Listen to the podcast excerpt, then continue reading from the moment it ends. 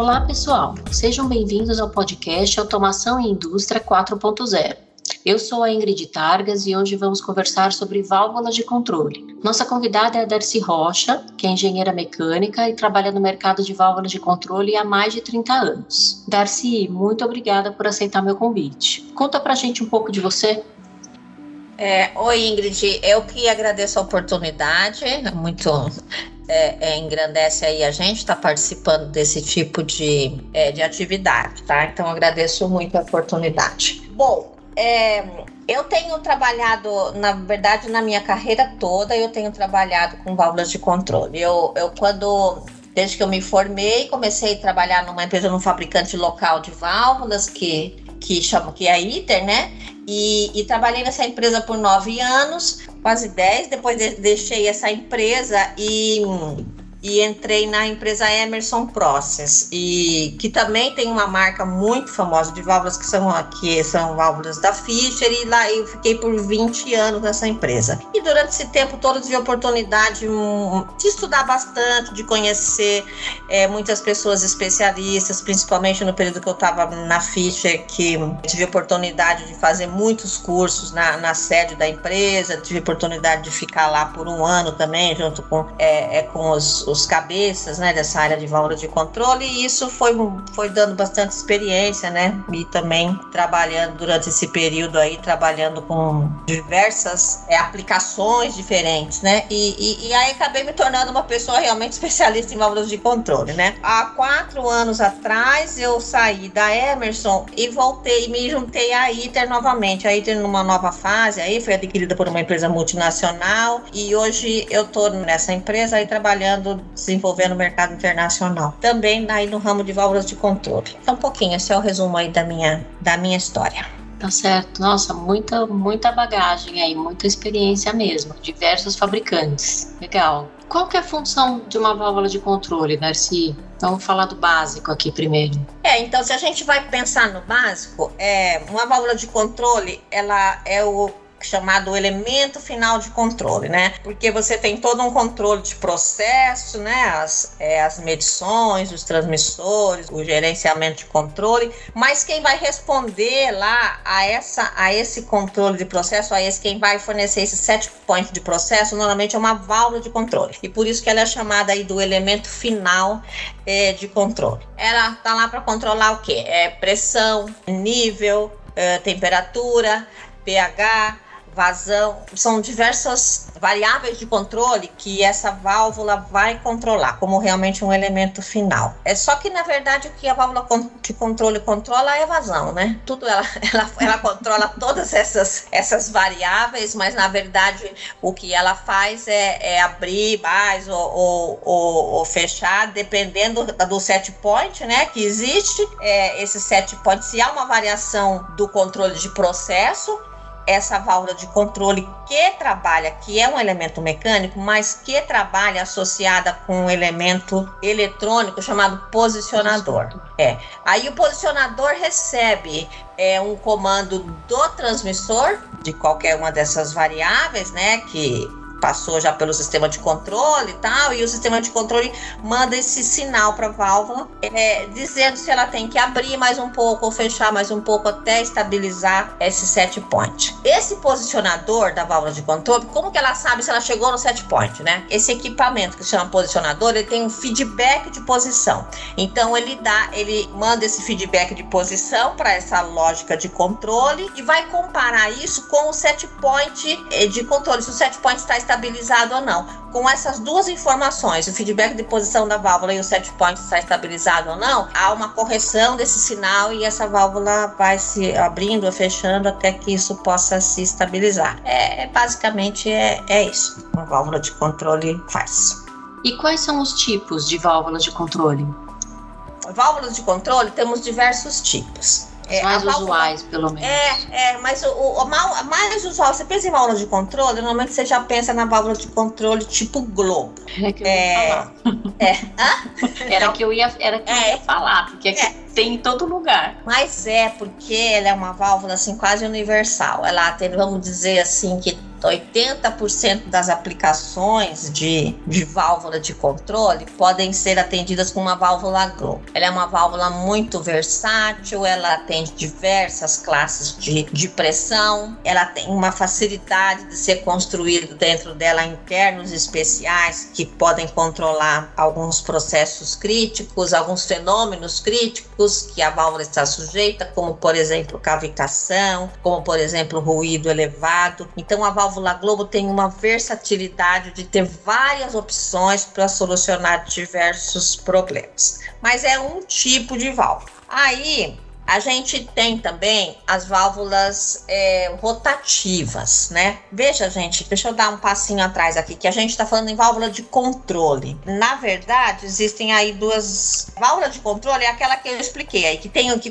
recebe um set point e está modulando em resposta a um sinal de controle. Mas existem muitas aplicações de controle de processo que são o que a gente chama de válvula on-off, que são válvulas que só abrem e fecham, que normalmente é usada em controle controle quando você tem um sistema de controle por batelada, né? Então, é uma válvula que está lá que ela vai abrir e fechar. Isso não é o mundo da válvula de controle. Essa é uma válvula mais simples. Normalmente, as aplicações são bem mais simples e ela pode ser especificada pelo diâmetro da linha. Lógico, você tem que ver a, o fluido, Internos, né?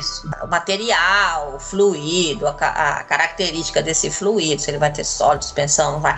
Mas ela é mais simples. É, por quê? Porque ela, ela está 100% aberta ou ela está fechada. Então, o que, que, é importante nessa válvula on-off? Ela tem uma boa vedação, porque normalmente nesses processos você não quer que a válvula feche e fique vazando. Então, ela tem que ter uma boa vedação e quando ela estiver aberta, ela tem que ter uma, a passagem mais livre possível. Isso é um tipo de válvula. A gente aqui está falando, focando em válvula de controle. Então, válvula de controle, ela vai estar tá o tempo todo modulando. Então, ela vai estar tá, e ela tem que responder, vamos dizer, ela tem que ter um ajuste fino, porque ela tem que responder a, a pequenas variações de processo. Aliás, isso é o que faz uma válvula de controle, digamos, num nível mais elevado, que ela responda a pequenas variações de controle de processo. Como Essa se fosse sensibilidade, né? Sensibilidade, como se fosse um ajuste fino, porque ela vai, isso vai deixar o seu processo mais estável. Imagina lá uma válvula que você manda ela abrir é, um pouco e ela já abre muito, manda uma vazão já muito grande. Aí ela, aí o processo faz o quê? Manda ela correr corrigir. Aí ela fecha, aí ela fecha demais, aí ela fica um controle instável.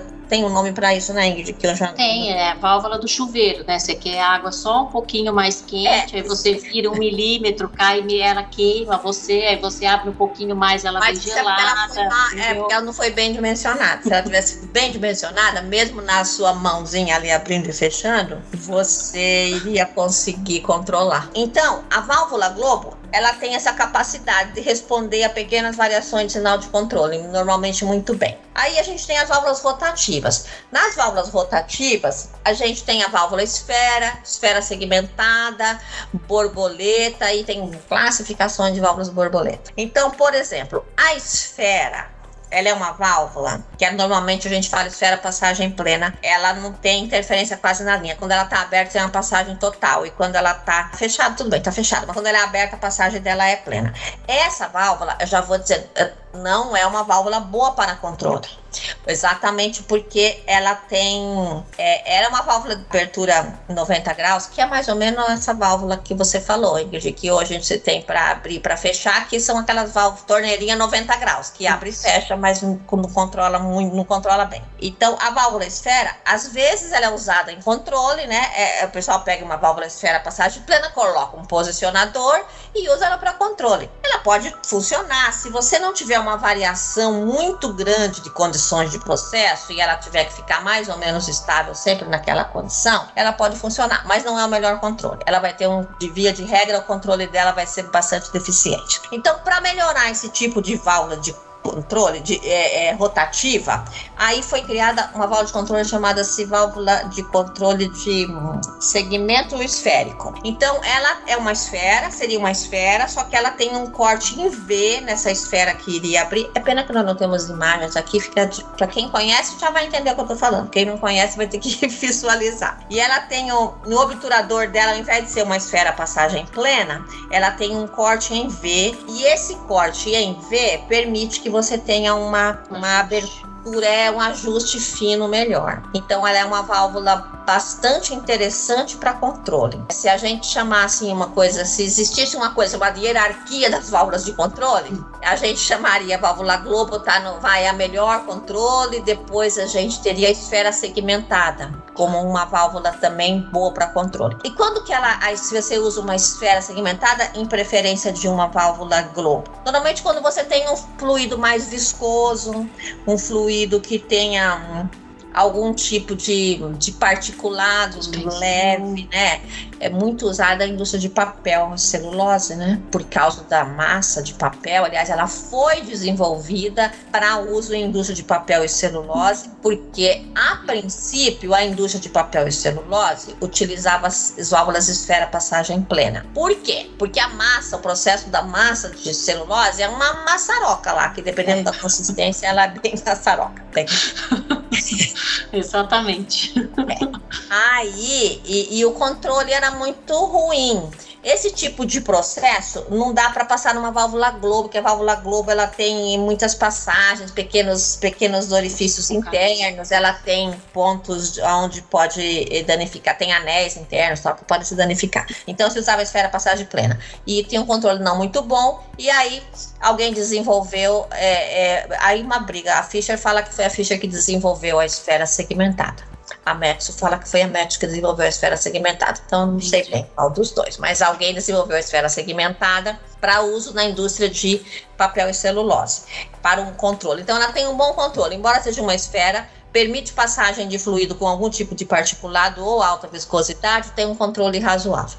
Aí a gente tem também, no mundo das válvulas rotativas, as válvulas borboletas, que também tem uma classificação dentro das borboletas que que é um pouco mais é, complexa, tem é de é, concêntrica, borboleta concêntrica, dupla excentricidade, excentricidade ou tripla excentricidade. A borboleta concêntrica tem, é muito ruim para controle de processo. A borboleta biexcêntrica já pode ser usada em controle de processo e estaria naquela hierarquia lá depois da esfera segmentada para o controle. Então, quando que a gente prefere usar uma esfera ou uma, uma esfera segmentada ou uma borboleta dupla ou tripla excentricidade para controle em detrimento da válvula Globo? Quando a gente tem alta vazão, normalmente pressões mais baixas, é uma, um caso típico quando a gente poderia usar uma válvula, as válvulas rotativas em lugar da Globo.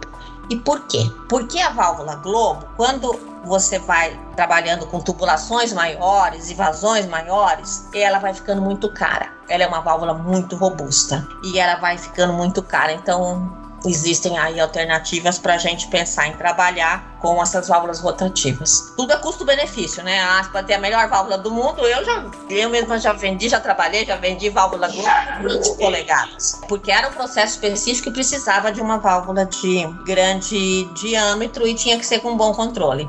Mas a gente sempre avalia, quando a gente pensa em, em, vazões maiores, a gente começa a avaliar o uso da válvula rotativa, que seria esfera segmentada ou borboleta. Ah, e tem mais um tipo de válvula que é obturador excêntrico, também é rotativa. Também ela está qualificada aí entre, em controlabilidade entre a esfera segmentada e a borboleta de dupla ou tripla excentricidade. Também é uma alternativa que a gente vê para fluidos viscosos tá, ou, ou vazões mais elevadas. Era isso, né? Mas acho que por para responder sua pergunta, acho que Dei um resumo. Não, é, é, todos esses detalhes que você falou, eu justamente ia te perguntar, né?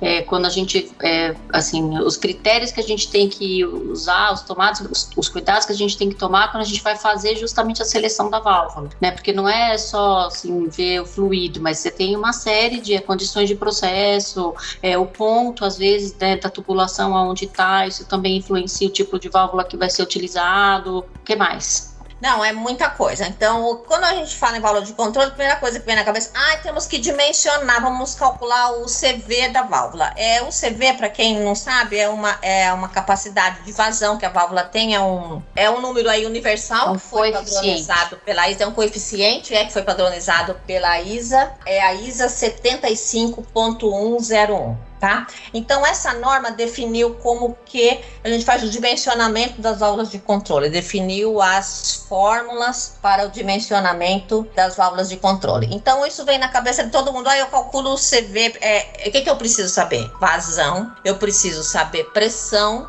de entrada, pressão de saída. Como assim pressão de saída? Não vai depender da válvula? Não, a pressão de saída que você precisa no seu processo, porque a válvula ela vai ter uma perda de carga. Se a válvula não tiver uma perda de carga, você não tem passagem, o fluxo fica parado. Então a, a energia que faz o fluxo se movimentar pela válvula é a perda de carga. Então se ele vai levar de um ponto, ponto A ao ponto B da sua planta, tem um diferencial de pressão ali. Às vezes ela vem, vai descarregar. Tenho uma válvula que vem com uma pressão lá de 10 bar e ela vai, ela vai alimentar um, um uma torre de resfriamento, vai alimentar um craqueamento, uma, exatamente, vai, então vai alimentar. Então qual é a, a, pressão que você tem aqui? A montante e qual que é a pressão que está naquela torre e é aquela, aquele delta P que vai ser permissível. Lógico, tem que avaliar as distâncias, porque existe uma perda, uma coisa chamada perda de carga distribuída. Você tem que avaliar as curvas que, te, que são as perdas de carga localizadas, tal. Uhum. E você faz essa conta toda e você, ah, não, a minha válvula permito, é, eu vou, eu, ela pode ter uma perda de carga de tanto. Então, muito bem, passa isso para o fabricante e ele vai. Ele tem a vazão, a pressão de entrada, a pressão de saída, o fluido, temperatura, densidade do fluido, viscosidade do fluido é importante e outras coisas que a gente precisa saber. Esse fluido é corrosivo? Esse fluido é erosivo? Tem sólido suspensão, é um fluido limpo. E mais uns fatorzinhos que entram no cálculo que também é super importante, por exemplo, pressão crítica do fluido, pressão de vapor do fluido. São dados físicos daquele fluido específico e entram nas, nos cálculos do CV. Então, isso são pontos importantes. E aí a gente calculou o CV. E aí, acabou? Calculou o CV, você vai lá na tabela, olha uma válvula que tem aquele CV e, e essa válvula está selecionada? Não, não é assim. Porque isso dá só uma indicação para você de qual seria o diâmetro dessa válvula. Mas uma válvula não se dimensiona só pelo CV, porque você tem que avaliar ruído.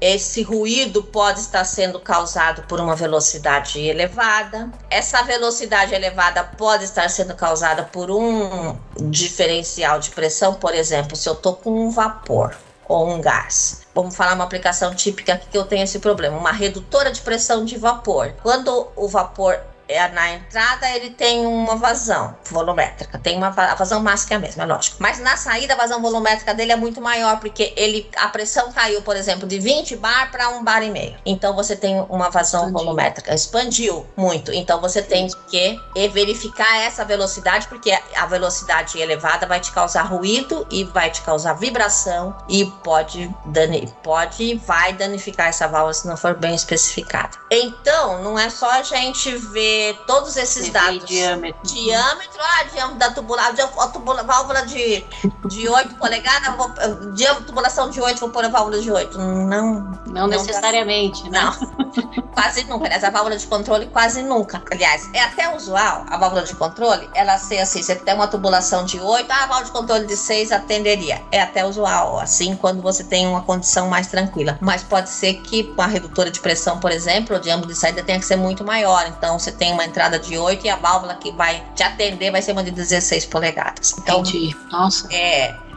vários fatores entram para a gente selecionar uma válvula. A sua pergunta foi quais seriam os cuidados, né? É, para tomar quando a gente vai fazer a seleção de uma válvula de controle. Mas é muita coisa foi isso que você falou, essa que não é só o CV, não é só o diâmetro, tem que ver fluido, tem que ver posição para saber se é uma a globo é melhor ou se é uma, uma, uma rotativa, qual que qual é a melhor modelo de válvula para aquela aplicação específica, né? Isso não, a gente tem algumas regras básicas, mas eu tenho, acho que esse detalhamento do processo é o que faz a diferença de uma válvula bem dimensionada e uma, vamos estimar aqui, uma seria uma solução boa, né?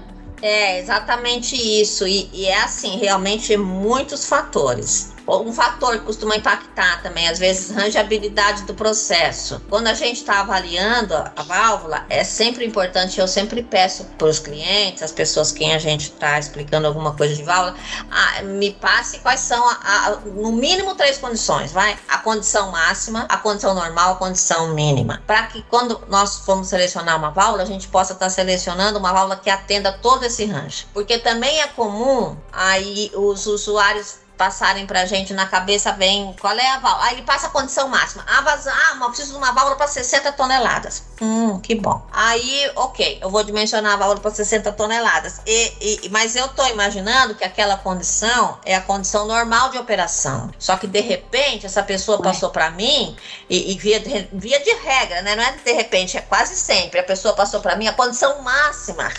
O pior caso, o pior cenário do processo. Assim, pior né? cenário. E quando eu não sei disso, eu penso que aquela é a condição normal de operação e eu vou selecionar uma válvula para estar naquela condição, mais ou menos com uma abertura de 50%, 60%, uma coisa assim que seja uma condição normal. E aí, quando a pessoa instala essa válvula lá, liga para mim, pô, Darcy, a sua válvula tá aqui, 10%, 10 aberto, 5% aberta, a válvula não, não, não, tá, não tá controlando, que tem Outro detalhe: a válvula tem que estar tá dentro de um range de abertura ideal para estar tá controlando. Então, se ela estiver muito próxima ao ponto de fechamento, ela vai ter um controle muito ruim, ela tende a danificar os internos, porque a válvula vai estar tá abrindo, fechando, abrindo, fechando e a, a correção do set point é muito ruim. Se ela está muito aberta, pior, porque de, conforme for a curva característica Nossa. dessa válvula, você vai estar tá tendo uma variação grande de vazão. Então, aí a pessoa liga reclamando que a válvula está quase fechada. Eu falo, mas qual é a vazão que tá? Qual é a dado de processo. Aí ele passa lá, ah, eu tô olhando aqui no, no indicador, aqui a vazão que tá passando é 20 toneladas. Mas você me falou que era 60.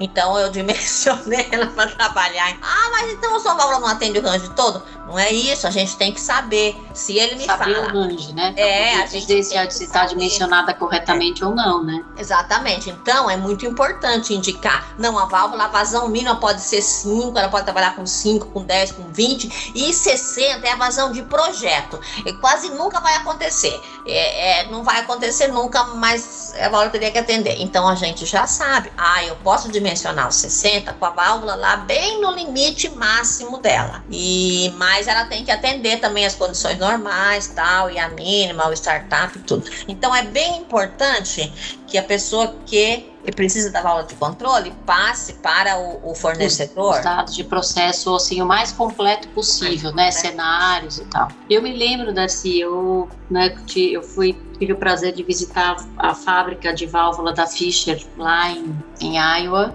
Marshallton e eles estavam construindo uma válvula que era para uma aplicação crítica né? E aí eu queria que você falasse um pouquinho para a gente o que, que, são essas aplicações críticas, que é, qual que é o cuidado que a gente tem que ter quando né, está vendo uma aplicação dessa. Se você pudesse dar uns exemplos para a gente. Ah, então, tem várias aplicações críticas. Então, isso, aí que entra a coisa que a gente tem que tomar cuidado. As, é, tem fabricantes, eu conheço, que também fabrica válvula que atende até classe de pressão 300 libras, tá?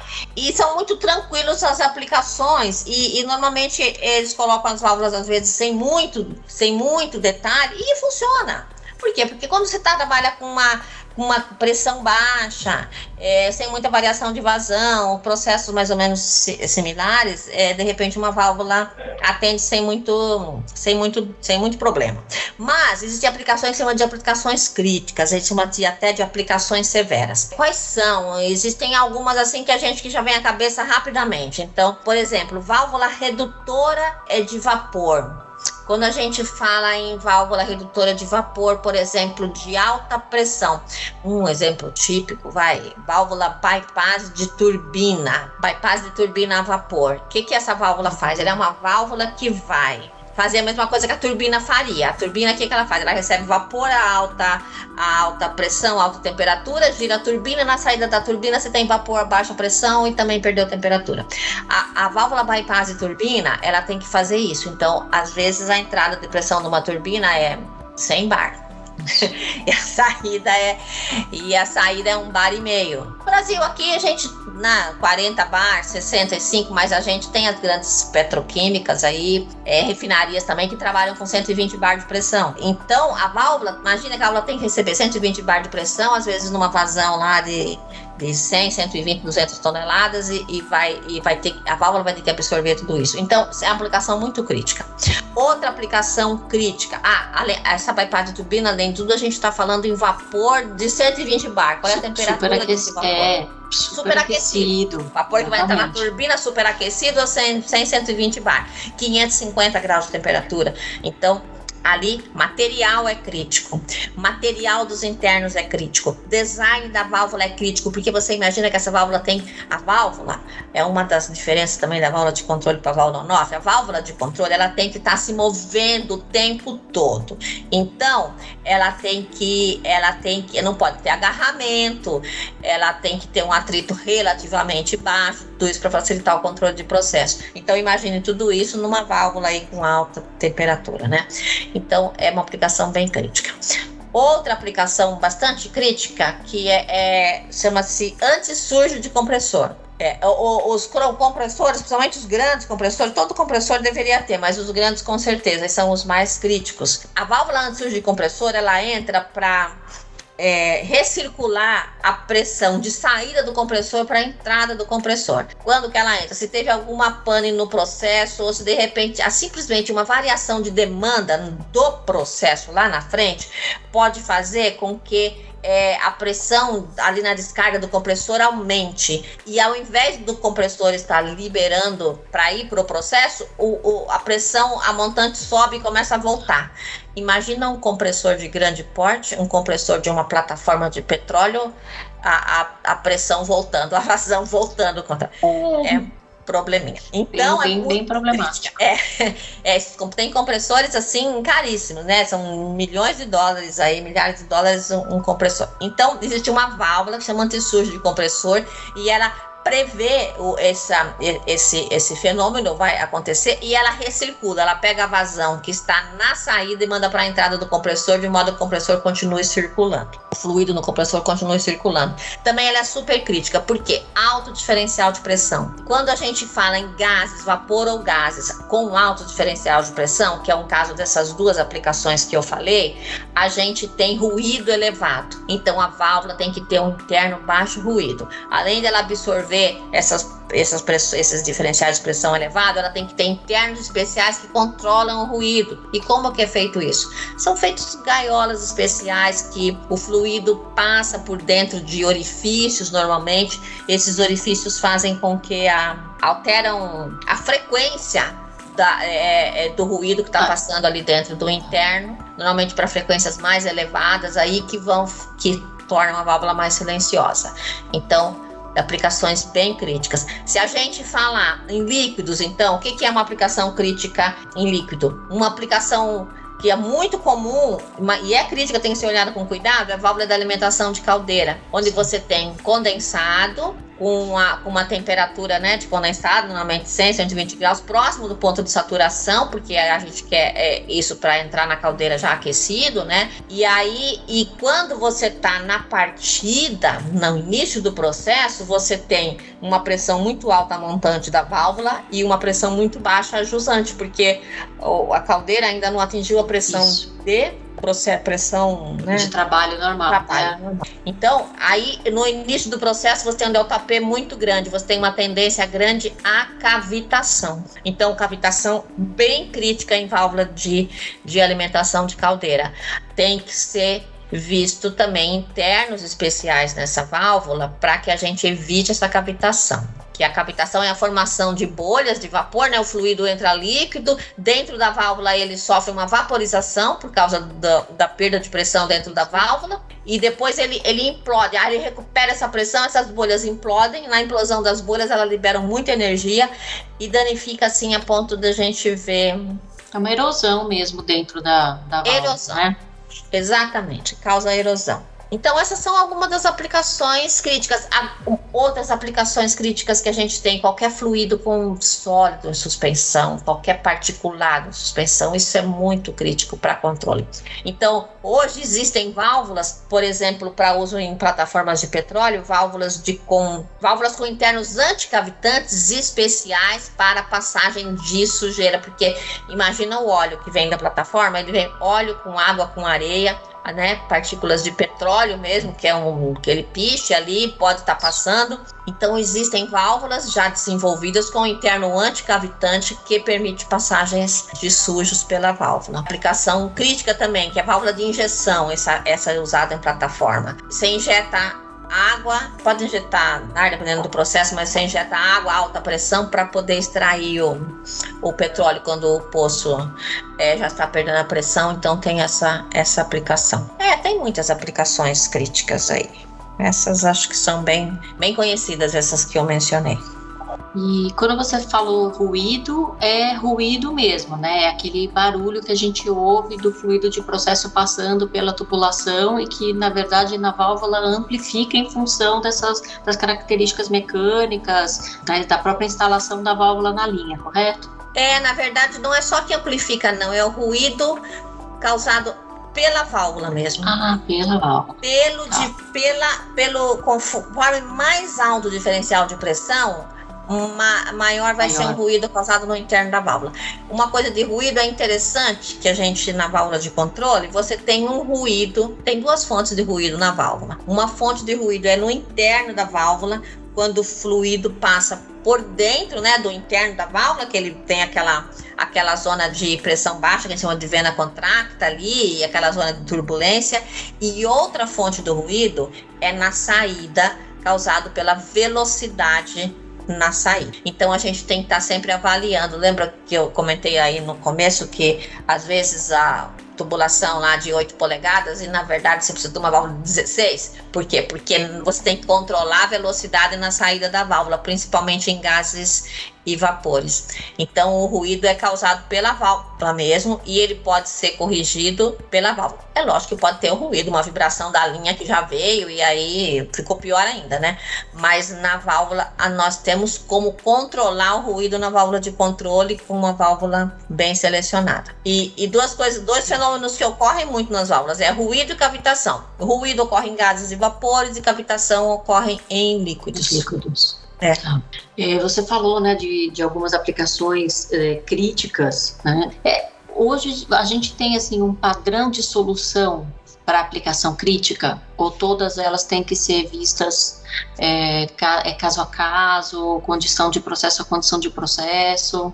Não, sempre a gente vai ter que avaliar a condição de processo, sempre. E existem, por exemplo, aplicações que você fala, ah, isso aqui vai ter que ser uma válvula globo. Por quê? Porque precisa do interno de baixo ruído, de quatro estágios, de, é, e a válvula globo só que tem essa solução. Existem soluções para controle de ruído e cavitação em válvulas rotativas, mas pelo próprio design da válvula, essas soluções elas são mais restritas. Então, então tem casos que realmente você tem que partir para soluções em válvula globo. Uma válvula típica, por exemplo, que aí que já eu mencionei aí bypass e turbina. Normalmente as grandes turbinas, você existe uma válvula que chama válvula condicionadora de vapor, que é uma válvula bem específica para essa aplicação. Ela controla a pressão e ela reduz a pressão e reduz a temperatura, exatamente o que a turbina faz. É uma válvula condicionadora. Então, uma é uma aplicação, é uma solução desenhada para essa aplicação. Mas não é a válvula na prateleira, você achou? Não não tem duas iguais. Cada vez que você pega um caso, uma turbina, os dados de uma turbina vai dimensionar o bypass de turbina, e dificilmente você vai selecionar duas válvulas iguais. A menos que o cara comprou realmente, não, eu tenho quatro turbinas iguais. Aí você vai ter quatro válvulas iguais. Mas de um fabricante para outro, ou de uma aplicação, ou de, de um cliente final para outro, sempre vai ter alguma variação. Esse tipo de válvula até a gente chama de válvula customizada, que elas são fabricadas especificamente para aquela aplicação, diâmetro de entrada, de saídas diferentes, classe de pressão de entrada e saída diferentes e capacidade de interno diferente, capacidade de absorção de ruído diferente. Então são realmente customizadas. Dentro de uma aplicação específica, tá, você customiza essa solução para aquele caso específico. A aplicação, né? Isso. Nossa, meu Deus, é, é muita coisa, assim, né? São, é, e são muitos detalhes, muitos, muitos detalhes, né? É, são muitos detalhes. Para é. funcionar redondinho, do jeito que tem que ser, em todas as condições, né? Do processo, realmente precisa ter bastante, bastante conhecimento aí para Pra... Tem softwares para ajudar a gente a fazer dimensionamento de válvula? Tem, tem softwares, tem softwares. É, as empresas fabricantes de válvula normalmente publicam softwares. A, a ITER, que é onde eu trabalho hoje, tem um software que também está publicado aí, as pessoas podem baixar. É, podem baixar o software no site, tudo. A Emerson tem software também que ela publica, é, e outros fabricantes também têm. Só que é o seguinte, né? A, todo cuidado é pouco, porque os softwares normalmente que são publicados, tanto da Emerson como da ITER, eles não têm todas as soluções para as aulas mais críticas. Então, eu te dar uma ideia básica de um cálculo de CV, mas às vezes você não vai encontrar naquele software a solução. E como eu disse, é, lá no começo, a válvula a gente não seleciona só calculando CV. Então você pega todos os dados do processo, calcula um CV, mas não é só isso que tem que ver. Então ele ajuda como um guia, né? Se você está fazendo uma especificação, já vai te dar uma Básico, ideia. Né? É, uma ideia básica do que seria, mas é, esses softwares são bons para dar uma ajuda para gente, mas tem ter muito cuidado com as condições de processo. Outro dia um amigo passou uma especificação, passou um dado para mim assim, e é um amigo que um amigo mesmo, ele falou: "Ah, será que você consegue me ajudar? Eu preciso saber, alguém me pediu para calcular essa válvula aqui, será que você consegue ajudar a gente?" Aí eu fui: "Ah, beleza, uma válvula só, deixa eu ver aqui pro meu amigo." Aí eu vi, aí era assim, era uma válvula que ia passar quatro tipos de fluidos diferentes ou cinco tipos de fluido. É válvula para petróleo, né? Então passa, ela tem que passar gás, é, é, gás natural, líquido, petróleo, vapor, petróleo com diferentes viscosidades. Então, aí pressões diferentes, pressões de entrada e pressão de saídas diferentes e temperaturas diferentes. Aí eu fiz rapidamente uma conta assim para ele, falei, olha, essa uma válvula que você me pediu aqui, eu achei 120 condições diferentes. É uma válvula. Então parecia uma válvula só, mas ela tem que atender a 120 condições diferentes. É um, é um pouco mais complexo. Isso a gente tem que ver com mais cuidado. Não é assim, seleciona uma válvula. Isso aqui a gente tem que parar e realmente avaliar para ver se existe uma, se a gente vai encontrar uma solução, né, que atenda todo esse range. Esses cenários, cenários completos, né? Cenários completos. E é uma aplicação que existe, né, normalmente em, em extração em, em, petróleo, em upstream, eles querem que aquela válvula, não é midstream, né, é a válvula que vai passar tudo, que vai, vai distribuir, né? É.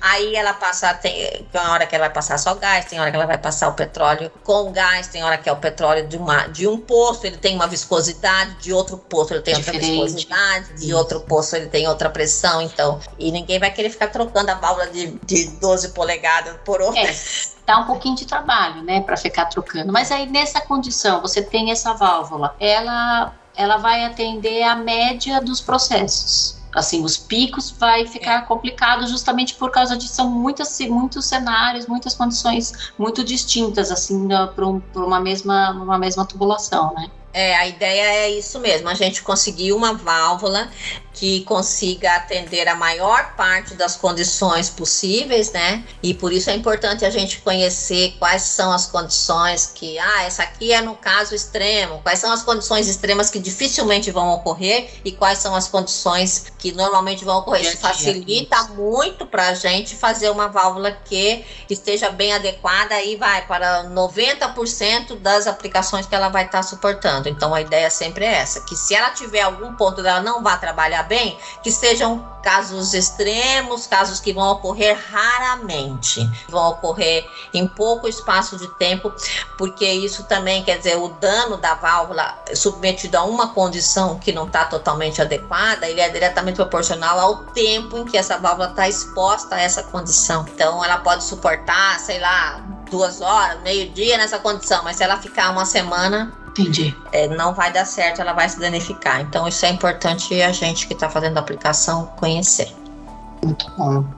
Darcy, nesses últimos tempos a gente tem ouvido falar bastante de digitalização na indústria, né? Indústria 4.0, as coisas na nuvem, muita sensorização, né? Como que você vê, né, na, na, na, na sua visão, como que isso impacta o mercado de válvulas de controle?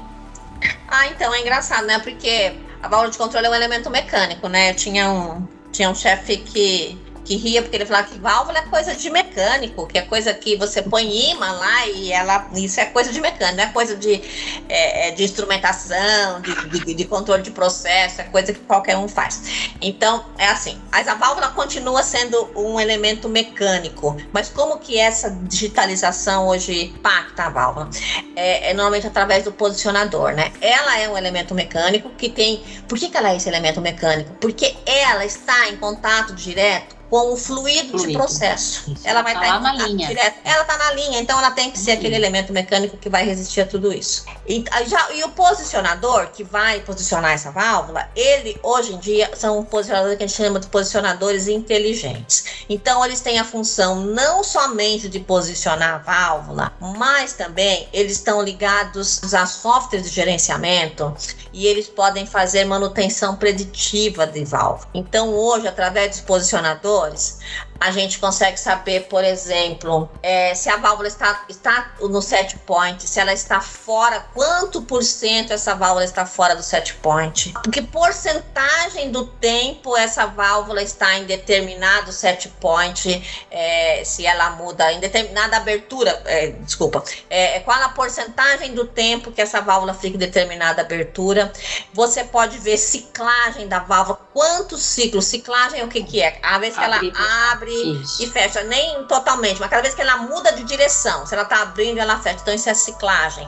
Por que, que isso é importante? Ah, uma válvula que está ciclando mais, abrindo e fechando mais, ela vai ter um desgaste, por exemplo, de engachetamento maior. Então, eu posso prevenir quando eu vou ter que fazer essa troca de engachetamento. Outra coisa que ela mede, tipo assim, tipo como fosse quilometragem da válvula, quanto ela tá abrindo e fechando, acumulando essas, essa, essa quilometragem para saber a vida útil. Porque é assim, é, normalmente o usuário quer saber da gente há quanto tempo essa válvula vai durar. Eu falo, não faço a menor ideia.